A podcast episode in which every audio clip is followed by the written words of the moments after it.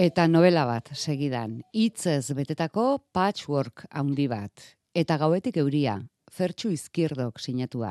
Arratxean, aterpean, Euskadi irratian.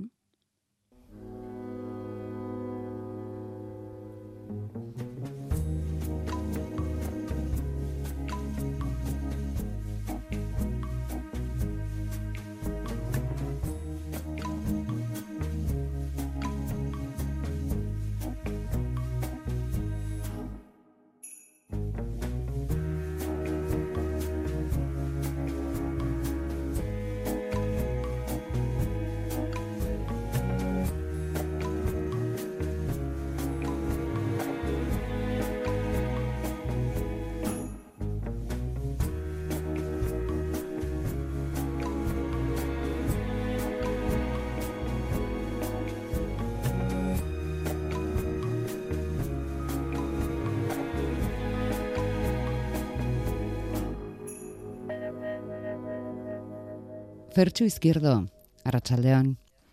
Arratsaldean bai. Bueno, lehen bizi eskerrik asko eleberriaren amaierako argibiden gatek. Zehor jakin mhm. dugu, fertsu alegiazu, nola zalantzan egon zinen, eskuartean daukazun lan honekin, historia nori interesatuko ote zitzaion galdezka. Mhm. Eta argitzen duzu, nola zorretan zauden lagun batzuekin, bere ala erabaki zenuela, argitaratzen aleginduko zinela edo zepelin batetik botatzen. Eta ikusi dugu lehen da biziko egin duzula. Eta kalean daia da. Bai, e, bai, e, lagun batzuekin hori, esan duzun bezala, ez, e, zorra hoiek nituen, eta horrek bultzatu ninduen e, argitaratzera. E, ba, akizue, e, zormen prozesu guztietan, edo gehienetan behintzat, edo niri behintzat gertatzen zait, Ba, askotan ari zara idazten, ari zara lan bat sortzen, eta zalantzak etortzen zaizkizu, ez? Bidean, prozesu horretan, eta zaten duzu, ongi noa, ez noa ongi, e, lan honek interesa izango du, norbaiten txat, ez du izango, baina azkenean hori, zorra goiek nituen ez, ez nuen beste aukerarik izan, eta bai, argitaratu behar izan nuen, eta bueno, argitaletxeak ere e, onartu zuen nire proposamena eta eta bai, e, kalean dago. Horregatik dugu eskuartean eta gauetik euria. Bueno, kontatzen duzu azken horretan beste eleberri bat idazten ari zinela Tarzan mm. delako bat gurutzatu zitzaizula bidean. Aipatuko dugu mm. aurrera esago. Ez gaitu harritu, ze, zuk baduzu joera, ez? Dozena bat urte bai beste novela batean Bruce Lee gurutzatu zitzaizula. ba, ala da, horrelako pertsonaia gurura, e, gurutzatzen zaizkit, ez daki zergatik, bai, aurreko, bai, aurreko novela idatzi nuen, mendeko borroka, eta banuen argi hori e, kasu horretan e, roman girotutako novela bat idatzi nahi nuela eta irurogeita marrekoa markadan eta banituen hor ideia batzuk eta batean bueno, e, dokumentazio lanarekin ari nintzenean ba, batean Bruce Lee agertu zen, e, rodatu zutelako film bat, e, Roman, amarkada horretan, eta orduan, bueno, pues, irudikatzen hasi nintzen Bruce Lee, ez, saltza horretan, ez, iruroita marreko Italia horretan, berunesko urteak, e, auta beste, eta eta bai, abia puntua izan zen, eta kasu honetan gertatu zait, antzeko zerbait, baina agian absurdago, ero agian e, aipatuko dugu. Argitzen saiatuko gara. Ikusten duguna da, ez daukazula bat ere reparorik, zaku berean sartzeko, braga rojas edo fogo, edo langile borroka, uzoko txatarbiltzaileak, insumisoen protestak, azken liburu dendak, etorkinak, eta musika. Musika mm -hmm. irakurlea gor bihurtzeraino kasi. musika asko dago, musika asko dago novela honetan, e, eta bueno, e, alde batetik musikak osatzen du e, novelaren soinu banda, baina bestetik e, esango nuke edo hori izan da nire asmoa novelaren parte da, osea narrazioaren parte da. E, agertzen diren kantak ez daude bakarri girotzeko, girotzeko badaude, baina nahi nuen hoiekin ere zerbait kontatu, ez? Tramaren parte dira. Hori da, tramaren parte, detaile bat ematen diote, edo plus bat ematen diote estena bati, edo eta ale, e, gainera esan behar dut dena dela hori, eh? E, honetan bai, argitaretxetik, bueno, e, Jose Angel Irigaraik esan zidala e, musika agian oso ongi eta asko laguntzen zuela traman eta girotzen zuela historia, baina agian gehiegi zela hasiera batean, ze orain dagoena baino gehiago zegoen hasiera batean, eh? Baita ikusi dugu batzuk abitu ez eta liburu amaieran kantu zerrenda prestatu duzula, ez? Soinu banda. Bakarren batek irakurtzen ari dena girotu nahi balu ere, tramaz aparte. Hori da. Edo tartean edo bukaeran, e, ja, liburu bukatzean, bu, liburu bukaeran badaude bi QR kode, eta agertzen dira e, liburuan zehar, bueno, agertzen diren kanta guztiak uste dut edo iaia guztiak. Hiru ordu baino gehiago musika entzuteko. Musika asko eta irratia ere bai, eguzki irratia. Atope, bueno, kope ere bai, momenturen batean, ez? Protagonista kontrolen batean geratzen badute. Bai, bai. E, bai, e, irrati pila dago, e, zango nuke irratiak eta, bueno, komunikabidek, ze paperezko prentza ere agertzen da, baina, bueno, nire oso garrantzituak izan dira, eh? nire, nire bizitzan, nire etxean, komunikabideak oso garrantzituak izan dira. Irratietatik asko elikatu naiz, ez? Irrati libreak entzun ditut, Euskal Irratiak ere bai, hombre, niretzat eh, hemengo irratia, Iruñeko irratia izan da jo, pues, gehien elikatu gaituena, ez? E, eguzki irratia, baina bueno, mota guztietako irratiak entzun ditut eta irratiak erabili ditut, irrati lokuzioak baita ere traman txertatzeko eta bueno, pues, trama ere girotzeko, ez? Eta esango nuke komunikabide hauek laguntzen dute ere, ez dakit, narrazioa egituratzen, ez? Itzegin aldute, duzue, eguzki irratian, eta gauetik euria eleberriaz. Nola, ea itzegin dugun? Bai. itzegin dugu, Zure bai. novelaz, bai. bai, bai. E, egin genuen ja elkarrizketa bat honetaz eta gero bueno e, bertan dauden edo edo ibili diren pues, lagunek ez, e, irakurri dute eta bueno, haien iritxe eman didate edo pasarteren bat ere mm, igual konfirmatu behar nuen eta galetzen nien. Gero nik neuzkan nahiko analogikoa naiz oraindik eta hori uste dut islatzen dela liburuan Eta ben euskan etxean e, grabazio batzuk, irrati programa, niretzat esan izan ziren irrati programa batzuk, grabatuta zintan, zintetan. Eta, bueno, pues baita ere novela idatzi bitartean girotzeko mm, zintabietako batzuk jarri nituen eta entzuten nituen programa horiek, ez? Sartzeko igual novelaren garaian. Eta gauetek euria, Euskadi irratian gaur, Fertxu izkierdorena. Irureun eta irurogeita bi horri alde, iru atal, atal laburragoetan antolatuak, ari nagusi bat eta txirikordotutako ziento bat ari gehiago.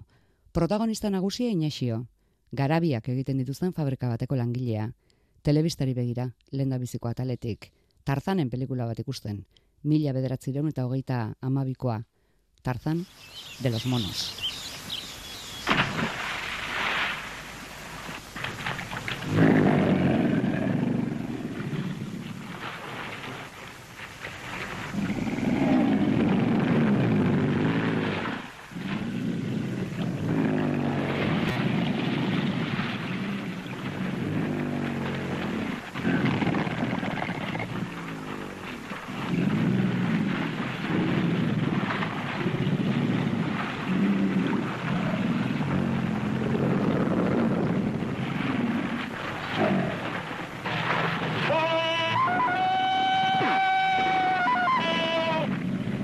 Tarzanen pelikula bat ikusten eta existitzen ez diren paralelismoak bilatzen.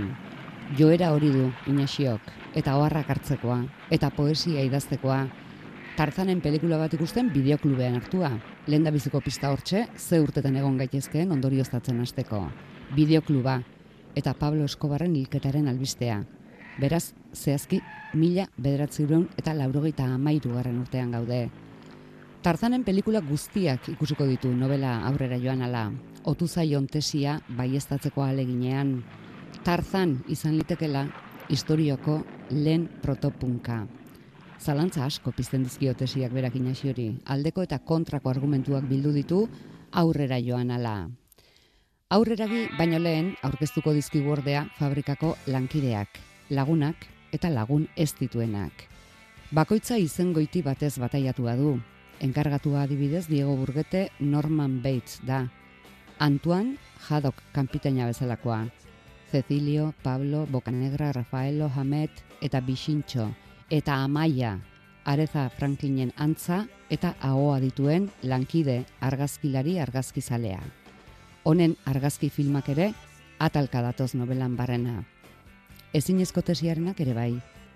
Existitzen ez den iriko gora berak ere bai. Ez betlanak ginkemelen berri bilduz. Existitzen ez den fanzin bateko elkarrizketak, irratsaio baterako gidoia, inoiz egingo ez den film baterakoak, eta laurogeita amarretako amarkadako ia borroka posible guztietako protagonistak.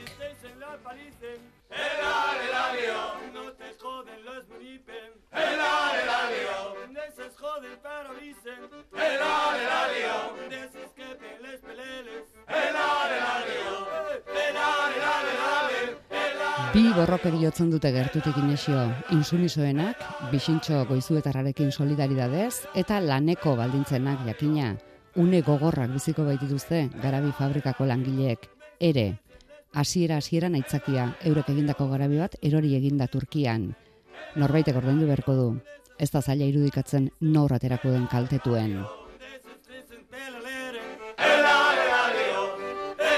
Falta zaizkigun arien artean beste bat liburu denda bati lotua dator, polifemo liburu dendari, eta bertako rosari, liburu saltzaile izateaz gain, Joakina Valentziagaren iloba ere badabera, eta Joakinaren idazlanek interes berezia sortuko diote inaxi hori.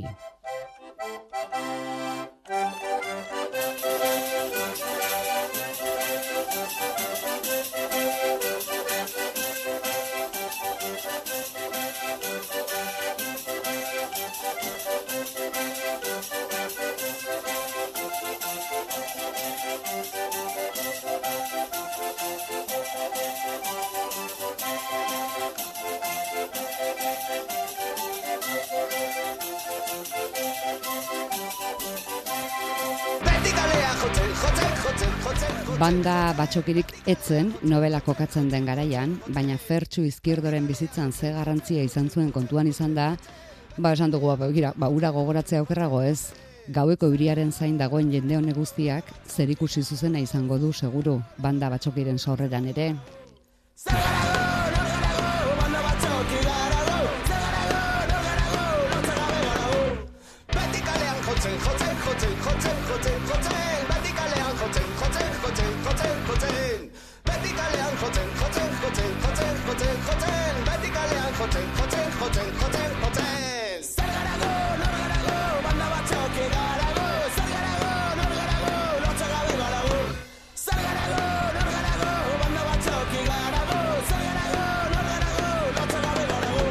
Eta hain luze kontatuta ere, Fertxu ez dugu aipatu esade baterako Luis Txatarra biltzailea. Eta importantea da. Ezin da dena kontatu ezin da, ezin da. E, laburpen ederra egin duzu, baina badakit eta hau horrela da, ez? Ez dela batere erraza, ez? Eta, bueno, pertsona asko, trama, azpitrama, edo ikuspuntu ezberdinak, ezin da dena, dena kontatu. Luis Txatarra oso importantea da, Ze, da pertsonai bat hor kaleetan ibiltzen dena, ez, bere lana egiten, txatarra biltzen, eta, bueno, pues, novelaren gako batzuk ekarriko dizkiguna, ez? Baiz, eta... harreman berezia duina xiurekin, eta ari esker iritsiko zaioa adibidez Joakina Valentziagak idatzitako libreta bat. Kuriosidadea, zure Joakina Valentziagak zeloture du Joakin Valentziarekin. Ze, bien liburuek izen berbera ezote duten, Ja, ekina. Bai, Joaquin Valentzia e, idazle da, ez igual gehiegi ezaguna, baina, bueno, nire ausokoa da, orain duela urte batzuk, bueno, gaizotasun bat dauka, eta nik argitaratu nituenean nire lehenengo liburuak, jo, pues, ilusio handia egiten zidan, ez, etortzen zela orkezpenetara, eta, eta harreman polita izan dut berarekin, ez, beti oso atsegina, gero berak aurkeztu zituenean bere azken liburuak pues, nire agertzen nintzen, ez, aurkezpen horietara, Eta bai, liburu hau egiten ari nintzenean, pentsatu nuen, ez, e, olako misterio bat e, egon behar zela, ez, idazle misterio bat, eta nahi nuen emakume izatea, baina beste alde batetik, ba, etorri zitzai, etortzen zitzaidan etengabe Joaquin Valentzia burura. Eta orduan pentsatu nuen, bueno, pues listo, e, emakume hau izango da Joaquina Valentziaga, ez? Oso antzeko Joaquin Valentziarekin eta aipatzen den poesia liburua e, izango izango da e, Joaquin Valentziaren poesia liburu baten e, izen burua, ez? Bai, omenaldi txiki bat eta bueno, e, ezagutzen duen jendearentzat, ba keinu bat eta jolas txiki bat, ez? Seguro alako ziento bat daudela, ikusi duguna da bai, izen asko errespetatu egiten dituzula errealitatetik, eta beste batzuk aldibidez, esate baterako UGT, OGT da. Eleberrian. Bai, eta aldiz bai. beste, bueno, UGT, sindikatu bat, bai. da, OGT, OGT, OGT. OGT. E, beste benetako izan deitura askori berriz, eutxe egin diezu, Juan Alberto Belok agertzen da, Jose Luis Zumeta agertzen da. Hmm. Bai, horrela sort, sortu zitzaizkidan, eh? E, oiek, baina bai novela, esango nuke, e, realitateari oso txikituta dagoela, hasiera batean, baina gero ere badoa, ez bakarrik izen hoiekin, eh? gero ere badoa, bueno, kutsu surrealista bat hartzen, eta hasierako realitate horren gainean e, bueno, joaten da eraikitzen beste errealitate bat, ez? Edo, bueno, gertatzen hasten dira beste gauza batzuk, ez? Hain atxikituta ez daudenak, ez? E, errealitatearekin. Eta izenena, bai, izen batzuk edo sigla batzuk, asmatu nituen, ba, baita ere, bueno, pues, e, jolasteko asmoarekin, ez? Eta hemen oroitzen nintzen, agian tuntakeri bada, Baina oroitzen nintzen, ez dakit, e, txikitan irakurtzen nituen mortadeloren e, komikiekin, ez? Beti, pues, igual, egiten zituela izen batzuk oso antzekoak, ez? Baina ez zirela hain zuzen hoiek, ez? Pues UGT ordez indikatua deitzen da OGT edo OGT edo, bueno, ba, joku hori. Baina, bueno, beste izen batzuk, bai, e, benetakoak dira eta dauden bezala atera ddira. Inaxio karreman asko asko asko ditu, auzoan ere, eh, lantokian aparte, Mm txantrea da, edo txan, txantrearen antzeko beste langile auzo bat izan zitekeen. Edo? Galdera da, alegia. Bai, bai, bai, bai. Bai, gaizki egin dut. eh, Txantrea da? Edo txan, txantrearen antzeko beste langile auzo bat izan zitekeen? Ez, harrapatu dut, harrapatu dut, eh, erantzun behar nizun. Ba, txantrea da, baina beste auzo langile bat, e, izan daiteke, ez? E, ez dakit, hemen ere igual kontatu behar dut, e, e, lehenengo novela, erroman girotua idatzi nuela, e, Roma bakigu oso cinematografikoa dela, oso literario, eta, bueno, askotan joaten nintzen ara, ez, gare hartan, eta nahi nuen, bueno, pues, kapritxo bezala, ez, novela han, han girotu, ez. E, baina gerora pentsatu nuen, jota, nire inguru hurbilan idatzi beharko dut zerbait, ez? Gaina horrelako ja trama batzuk, e, ez dakit ohituta gaude horrelako tramak, ez? Hiri handietako be auzoetan edo arrabaletan ikusten, ez? Madrid, Barcelona edo Amerika, eta pentsatu nuen, jo, ba, gure inguru hurbilan ere, ez? E, mm, kokatzen aldugu alako historia bat, bere ezaugarri propioak izango ditu, eta eta oso polita izango da, baina novelan zehar ez dut aipatzen txantrea txantrea izena Izenez. Eta ez da ere iruñaz, baina ezagutzen baduzu hiria eta auzoa, ba ezagutuko dituzu bertan agertzen diren kaleak, plazak eta leku ezberdinak. Baina nahi nuen hori, bai, pues, mm, lekuak ezagutzen duen jendearentzat plus bat da, baina bueno, leku horiek espreski ezagutzen Plazak ez duen existitzen du jendearentzat. adibidez. Orain ez daukat apuntatua plazaren izena, baina plaza bat aipatzen da askotan. Bai, bai, bai, existitzen dira. E, Euskara plaza, e, piramiden plaza, agertzen dira plaza batzuk, ez, hor, eta bai, bai, existitzen dira novelan bai. Osea, errealitatean. Errealitatean. Azaleko argazki ere, ingurukoa da? Ingurukoa da, bai. Txantreako kale batean, gainera a, e, argi ikusi nuen, ze ja novela idatzita zegoenean, eta, bueno, argitaletxearen pamielaren oniritzia jaso nuenean, ba, pentsatu nuen, e, mm, asala falta zait. Baina asala neukan, horrelako zerbait neukan buruan. Orduan atera nintzen argazki kamararekin egun batean, e, ausotik, eta han ikusi nuen, ze ikusten da garabi bat hor bukaeran, ez? Eta gero ikusten diren etxe basuak, etxe txikiak, dira, bueno, e, osea, islatzen dira gero ere novela barruan, ez? E, pertsonai batzuk, e, eskutatzen dira alako kale zuloetan, oso fisonomia berezia daukate kale hauek, e, e, kalen artean daude baratza txiki batzuk edo txoko txiki batzuk, ez? Eta orduan, bueno, salto egiten baduzu baratza bietako batera, pasatzen alzara urrengo kalera, ez? Orduan, bueno, pues horrelako gauzak agertzen diren e, novela barruan, ba, hori argazki, horrelako argazki bat bilatu nahi nuen eta topatu nuen. Idazteko orduan fertxu nola antolatu zenuen zeure burua? Zer egin zenuen? Trama, trama deidi ezaiogun trama nagusia lantegikoari, adibidez. Bai. E, horrekin hasi segita buka, eta gero tarteetan sartuz e, bai existitzen ez diren hiriak, e, amaiaren e, argazki kontuak, e, edo, edo atalez, datorren bezala, atalka, atalka. Mm. Puzlea nola osatu zenuen?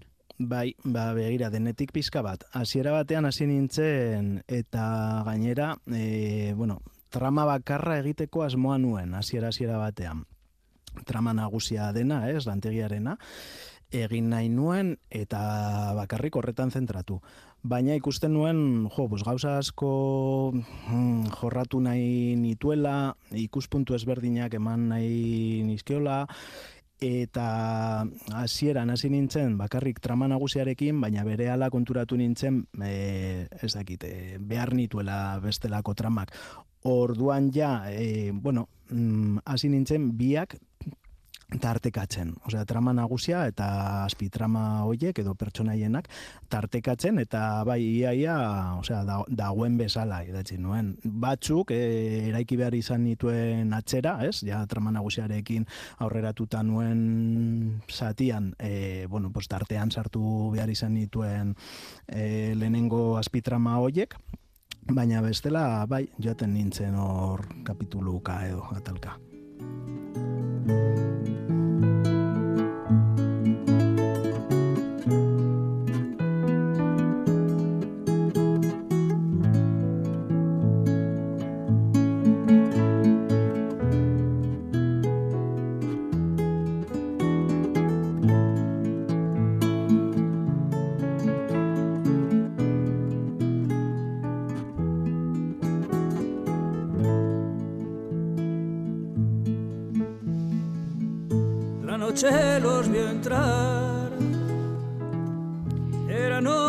Sin luz. Marabila zen historia. Segurazko gure gure entzule gehienek gogoan izango dute. Ez bedlana nondik etorri zaizu? eh, nondik etorri da? bueno, Errusiatik etorri da, ez? Eh, eta ez dakit, e, gustatzen zaizkitasko abanguardietako poetak, artistak, eta ez dakit, momentu batean pues, tarzan bezala, ez betlana gurutzatu zitzaidan hor, etorri zen hor, eta esan zidan e, zure novelan agertu nahi dut. Eta eta hori ba, da artista bat, ez, jo, pues bere ilusio guztiekin, ez, e, ez dakit, ari da proiektu sozialista hor eraikitzen, eta bai, erametxekin, Eta gero ere, etorri zitzaidan, beira, hori ere egia da, eta, eta hortik etorri zitzaidan. Bai, eto, e, topatu nuen, bueno, idazten ari nintzenean, ze hori ere gertatzen zait askotan, eta eta jaten naiz historiak osatzen, irakurren nuen artikulo bat, Le Mon Diplomatik, e, hori, gaztelania argitaratzen duten egunkari horretan, hilabetero, ba, existitzen ez diren hirien inguruan, existitzen ez diren hirien inguruan, eh? Sovietarrek, eta, bueno, pensatzen dut beste herrialde batzuek ere e, egingo zutela, ba, momentu batean, mm, hiri bat, e, bueno, esabatzen zuten mapatik, ez? Eta hiri hori esen existitzen, eta gaina zegoen blokeatuta, eta esen edo nor e, joaten, ez? Zergati, ba, nahien ikerketa, gaien kontuak, ez? Osari gara, gerra hotzaren, garaietan, eta horrela, e, pues, egiten zituztelako. Orduan, jo, e, artikulo hori irakurri nuenean, iruditu zitzaidan oso ideia, ez? Indartsua eta eta ez dakit eta novelara ere ekarri behar, behar nuela, ez? Eta, bueno, enkajatu zuen novelan, eta hemen dago, ez, be, ez betrelanaren historia azten dela hain zuzen e, existitzen ez den hiri hoietako batean, ez? Eta Paul Robinson norta? Paul Robinson da abeslari bat, ez? E, estatu batu harra, eta bere figura oso oso ere interesgarria iruditu zitzaidan, ez? E, tipo bat hor e, Amerika txuri horretan, ez? E, estatu batu eta batuetan mm, jo, komunisten laguna dena, antifascista, langileen aldeko abeslaria, gainera abeslari, ez, e, ona, eta, jo, bez bere printzipioak zeuzkan, eta eutxi zien, ez? Naiz eta, bueno, igual beste modu batez, ez? E, politikan sartuko sartu gabe agian, bueno, famatuago edo dirudu nago izango zen, baina, bueno, bere aukerari eutxi zion eta erreskatatzeko figura benetan interesgarria iruditu zitzaidan. Magregorrena egitea zer da? Hor daude liburan eh, keinu keino batzuk, ba, osea, ja, hausoko gauza txikiak, baina pensatzen nuen enkajatzen alzirela, eta jendeak, bueno, igual kontestuagatik ulertuko zituela. Magregorrena nik ez dakit beste inon erabili den, baina nire kuadrian edo inguru hurbilean, e, magregorrena egitea deitzen genion, e, pues, kontzertu bat dagoenean, gaur joko du, ez daki, no, pues, imaginatu, izarok joko du, e, ez daki, no, pues aurreko egunetan izaroren disko guztiak entzutea, ez? Pues horrela iristeko kontzertura eta eta bere kantak e, kontrolpean izateko eta hori lagunen artean esaten genuen, pues igual jaten zinen lagun baten etxera eta hori ari zen pizkerra entzuten eta handi biegunetara ba zegoen pizkerraren kontzertua eta ze ari zara magregorrena egiten, ah, tal bai. Hortik dator bai. Kontrapersonak nolakoak dira? Ui, galdera. ba, kontrapertsonak dira. Mm, e, de borden e, aipu horretan, e, a, liburan agertzen den aipuan esaten den bezala, ez? E, desordenan nahi gabe sortzen dakitenak edo, ez? Dira agian mm, galtzailearen figura, ez? Baina beti jo, e, borrokan ari direnak, ez, edo saiatzen direnak, edo e, ondokoei bizilagunei laguntzen dietenak, ba, hoiek dira kontrapertsonak, ez? Jende ona, jende borrokalaria, jende langila, jende jatorra, ez dakit. Bueno, inaxiren lagunak bezalakoak. Hori da, hori da, bai e, inazionen lagunen artean kontrapertsona asko daude. Desente dago. Desente, bai. Badaude e, langileak, badago hausoko jendea, mm, hori, e, galderak egiten, e, edo galdera gehiegi egiten ez dituen jendea, badaude torkinak, badaude intsumisoak, ez, pues, oie guztiak dira kontrapertsonak. Bueno, eta badira kontrapersonak ez diren personak ere, lantegi inguruan. Mm Bai, e, mm, bueno, la, lantegiaren ere ez daki nola esan, mosaiko bat edo bodeigoi moduko bat egin nahi nuen. E, lantegiko pertsonai asko agertzen dira, mm, batzu kontra pertsonak dira, ez, e, orain aipatu dugun bezala, eta beste batzu kontra kontra pertsona dira, ez? Ba, ez dakit, ikusiko ditugu bai, e, sindikalista ustelak, ikusiko ditugu eskirolak direnak, e, bueno, laguntzeko pres ez daudenak, edo elkartasun adierazteko pres ez daudenak, ez? Orduan, bai, horrelako pertsonaiak ere topatuko ditugu novelan, eta horrelako pertsonak ere islatu nahi nituen novelan, ez? Ze, hori, fabriketan denetik dago, eta hori, bueno, gizartean bezala, jakina, baina hori, hori islatu nahi nuen. Hauzoetan bezala, bai. Zuk ze zatirekin gozatu duzu gehien? Zein izan da zuretzat ze, ze trama, esan dezagun, ze, ze azpi ari izan da gozagarriena?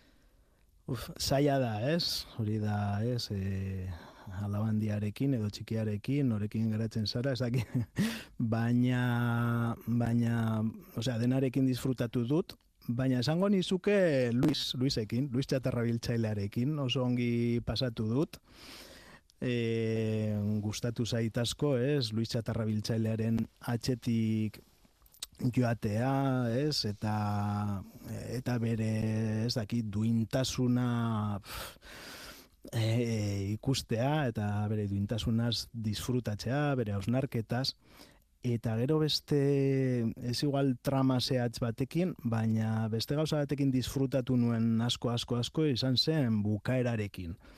Ze ez neukan argi nola bukatu behar nuen novela. Jaten ari nintzen aurrera, aurrera, aurrera, mm, ikusten nuen nondigik nora, eraman behar nuen, baina ez nekien bukaera zein zen eta ba, batean etorri zitzaidan bukaera, ez dakit, e, ez dut spoiler gehiagirik egin nahi, baina... Zepelin batetik etorri zitzaizun. Bai, bai, alako zerbait, zepelin batetik etorri zitzaidan, eta hori joaten dira ez, e, estena batzuk tartekatzen, eta estena hoietan elkartzen dira mm, novelan zehar agertu diren pertsonai mm, guztiak edo gehienak, eta ez dakit hori argi ikusi nuenean disfrutatu nuen asko horrekin. Oso oso posik nago e, maitza horrekin bai. Eta hasi zergatik hasi zinen idazten Pontederako baionan? Oporretan? E, Bai, bai, bai, hori da. Bueno, bikotea galiziarra da, eta udan aragoaz, ez? Eta ikasturtean zehar, urtean zehar, pues, saiagoa egiten zait, ez? Lasaitasunez, eo patxadas, esertzea, eta Eta justo oroitzen naiz, ba, lehenengo ideia etorri zitzai dela burura, eta oporretan geun dela, eta han Baiona Pontevedrako Baiona herrian badago gainera oso liburutegi polita, txukuna eta eta hori pues ara joaten nintzen goizero udan zehar eta han hasi nintzen idazten Eta nik uste hori ere, bueno, garrantzitsua izan zela, ez? E, izatea egun hoiek eta izatea abia puntu hori. Abia puntu gainera oso eroa, eh? Lehen aipatu dugu tarzanena eta e, abia puntu bakarra hasieran zen ideia absurdo edo ideia ero hori. E, tarzan, e, Inazioaren txat, historiako lehenengo protopunka zela. Osea, bakarri neukan ideia hori, eh? eta, bueno, ari horretatik tiraka, joan zen, etortzen beste, beste guztia, kokatu garai batea... Eta tartanen pelikula guztiak ikusi dituzu? Ba, gehienak, esango nizuke, bai. Gainera ikusten dituen filmak, hori, gero tesian agertzen dena, benetan da, osea, Gero da, ez, joku bat, ez, e, zerbiatu behar duen inaziok, ez, filoietan, ez, edo ze, ze helburua duen, baina bai, bos, jartzen dituen filza roiek, ezertzen nintzen aurrean libretarekin, eta, bueno, pues, han gertatzen zena, pues, saiatzen nintzen dokumentatzen, edo ideia, ai, hau gertatu da, ai, ai, hau, ba, eramango dut liburura, ez, edo honek lagunduko dit, pues, hau asaltzen, edo, bai. Edo kritikatzen, edo, eh? edo kritikatzen, edo... Bai, bai, hori, hori da, hori da. Eta zure alboko amaiak ze esaten zuen, zure... Zutartzak guztiak irensten. Nire benetako amaiak usten nau bakarrik filma horiek, filma horiek ikusten. Zaten du, hori zuretzat. Usten zaitu bakarrik zure truñoekin, ze Inaxio... Inaxio... Inaxio galdetzen dio bere buruari momentu batean, zertarako idazten ari naiz truño hau. bai, bai.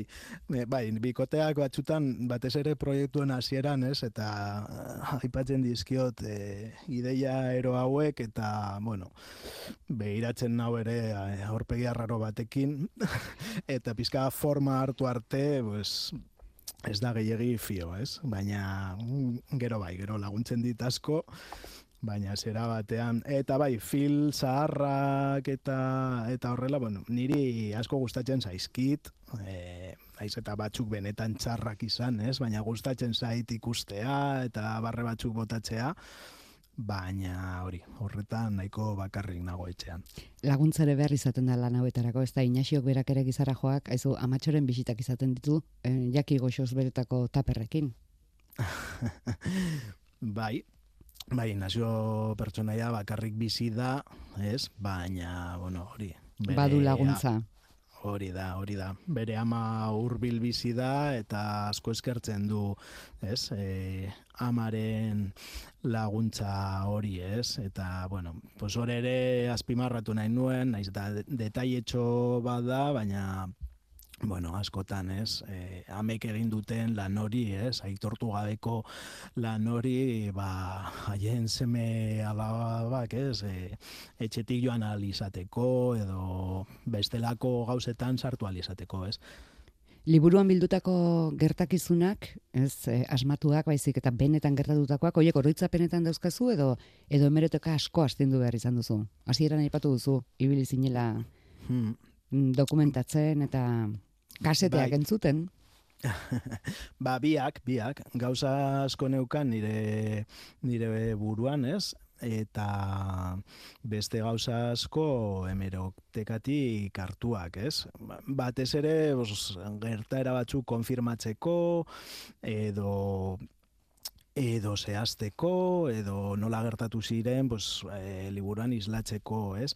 Mm, egunkari ezberdinen hemeroteka gerrepasatu nituen, garai hartakoa, e, irrati batzuenak ere bain, nire grabazio ez gain, eta gero elkarrizketa batzuk ere egin nituen garaiaren inguruan, pues, ni baino helduagoak ziren e, bueno, ezagun batzuekin. Orduan, bai, dokumentazio lan pizka bat badago honen atzean, ez? Eta gero, bai, bakoitzaren oroitzapenak edo agian momentu batean pertsonaiak elkartzen dira taberna nahiko underground batean, Fragel Rock, ja taberna hori ez da existitzen, baina garai batean existitzen zen, eta bueno, nire oraingo lagun batek eraman zuen garai garai horretan eramaten zuen taberna hori.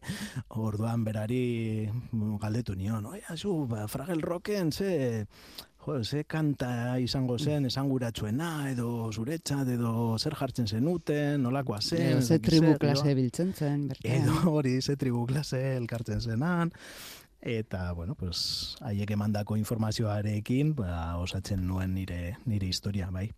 Aizu, Fertxu, eta Euskararekin, hizkuntzarekin zer moduzko hartu emana daukazu? Galdetzen dizugu, ironia pikin bat somatu uste izan dugulako, zure amaierako hitzetan, ez dakizula, bueno, hainbeste zuzenketa eta laguntza ondoren, ez dakizula nolaz ez ote zaitu zen Euskaltzain izendatu. ez baina ni ez, eh? lagun bat, lagun bat izendatu behar dute. Ah, ez Bai, bai, Albaro, Albaro izendatu behar dute, ez ni, ez ni, ez.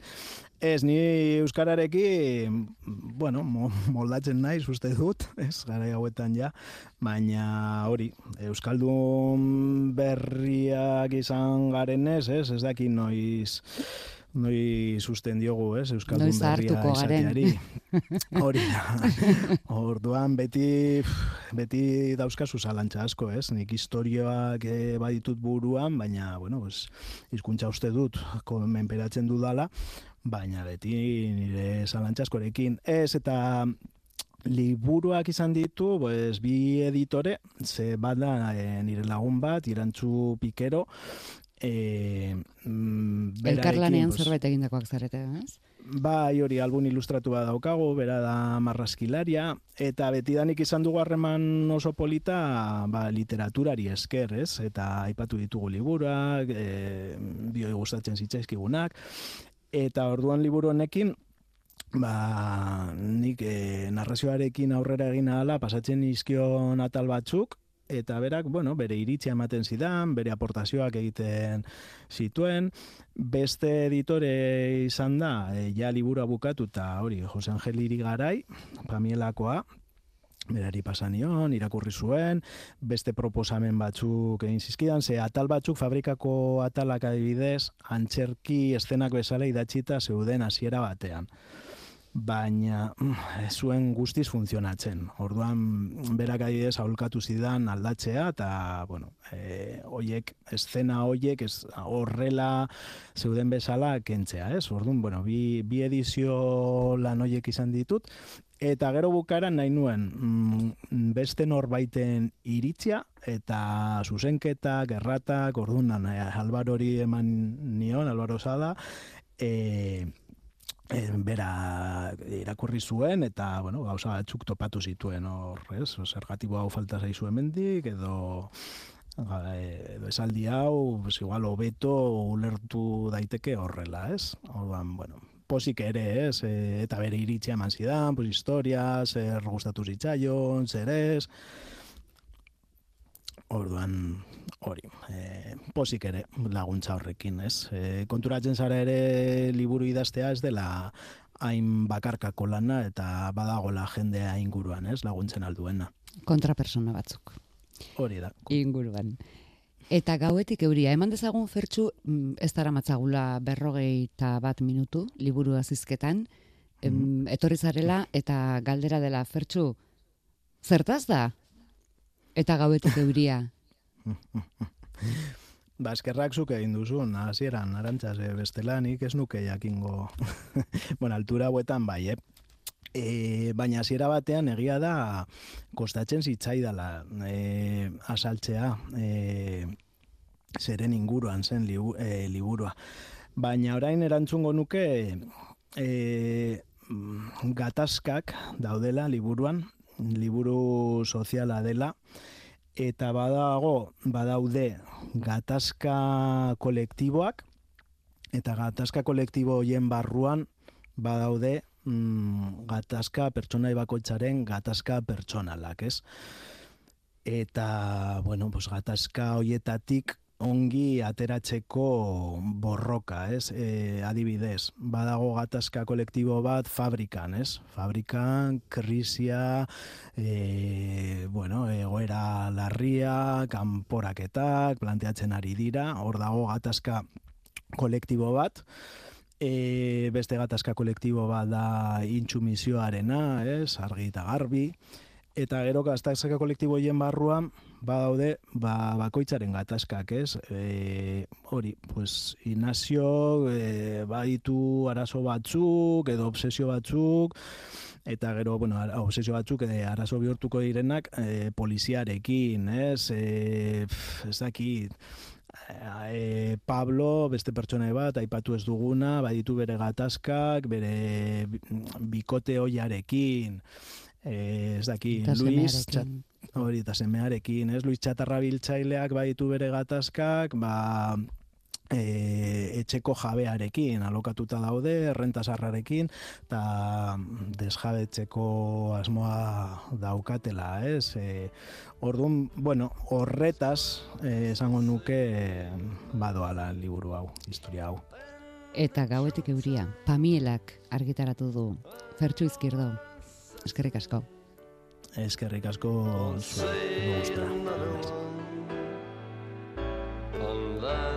he sang a song The rare old mountain tune I turned my face away And dreamed about you God Ez dugu guk herrientza bokazio handirik, baina gaur alaxe jarriko gara, maistra paperean.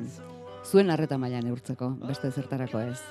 Galdera da, ze izen du Fertxu Izquierdoren novelako ari nagusiko protagonistak? Aipatu dugu behin baina gehiagotan, berarekin izketan. Bederatzi lau iru, 0 bat, bibi, 00. Erantzun zuzenaren truke, liburua, sari. Erantzun okerraren truke, suspensoa.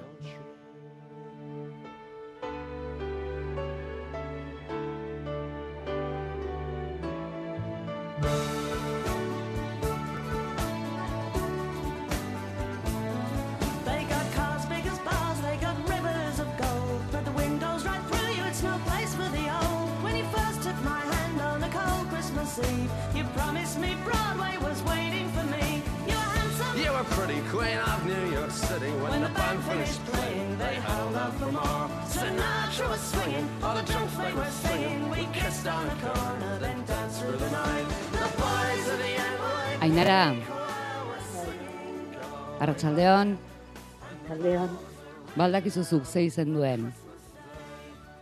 Bai? Bai, baldakizuzuk ze izen duen Fertxu Izquierdoren novelako protagonista nagusiak. Ignacio, uste dut. Uste duzu zer? Ignacio. Inaxio duela izena. Bai, aipatu dugu behin baino gehiagotan, alaxe du izena, ba, ba zuretzat liburua, sari, hain adi Vale. egoteagatik, Er, eta gure eskerrak ere, bai, erne egoteagatik, eskerrik asko ainara, esker, alea jo. ondo amaitu eguna. the you.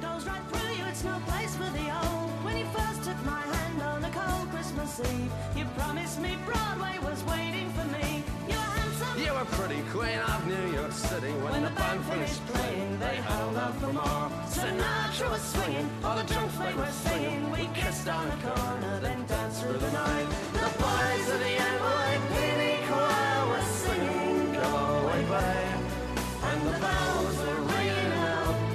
Christmas day.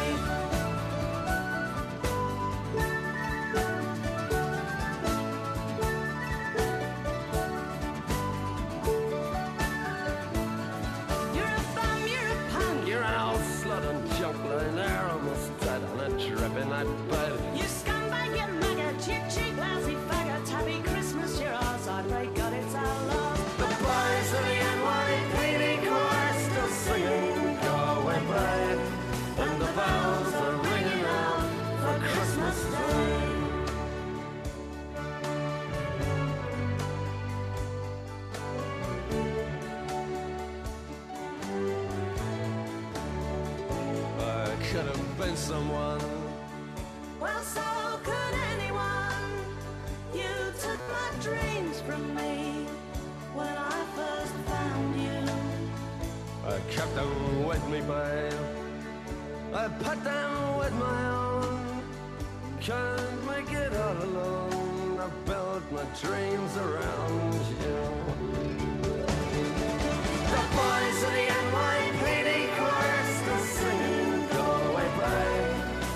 bells are ringing out for Christmas Day.